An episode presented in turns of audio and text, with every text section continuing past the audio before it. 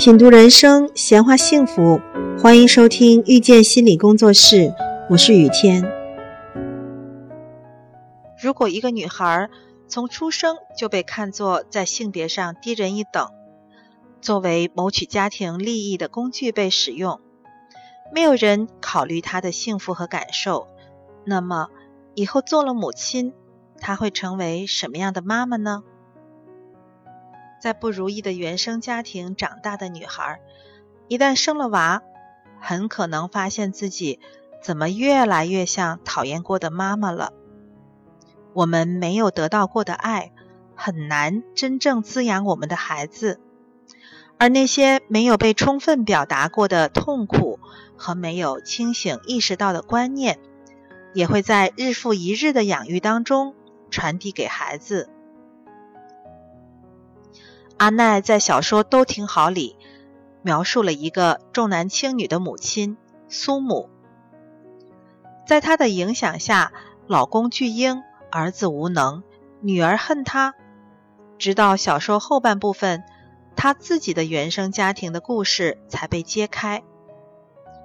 这是一个一辈子被母亲利用、甘心被弟弟啃的伏地魔。人生的许多重要决定，都不过是为了家人和弟弟过得好。他和三个儿女的故事，就是一个生动的创伤代际传递的例子。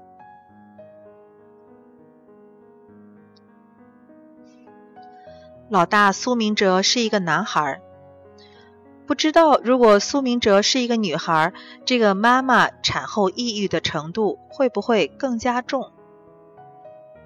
在完全认同重男轻女观念的苏母那里，儿子的诞生肯定不是一件坏事。一些母亲就表示过，儿子的出生增强了自己的自我价值感，我有男孩了。或者更直接的说，我借着儿子的性别，脱离了低人一等的女性生殖角色。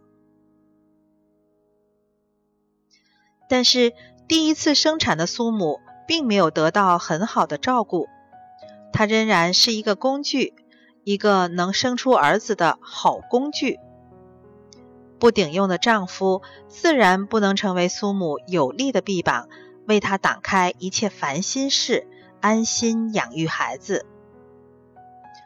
从来没有被很好疼爱过的苏母，也不可能像心理学家温尼科特讲的那样。对幼小的明哲给予无条件的爱，再加上外公久病，苏母更不可能全身心的照顾这个儿子。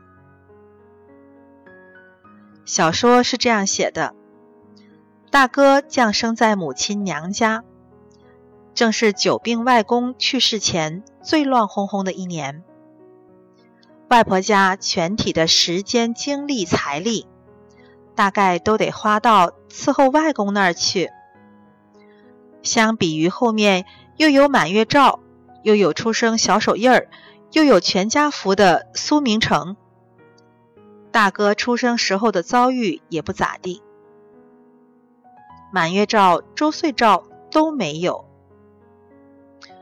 明哲不仅没有得到母亲精心的照料。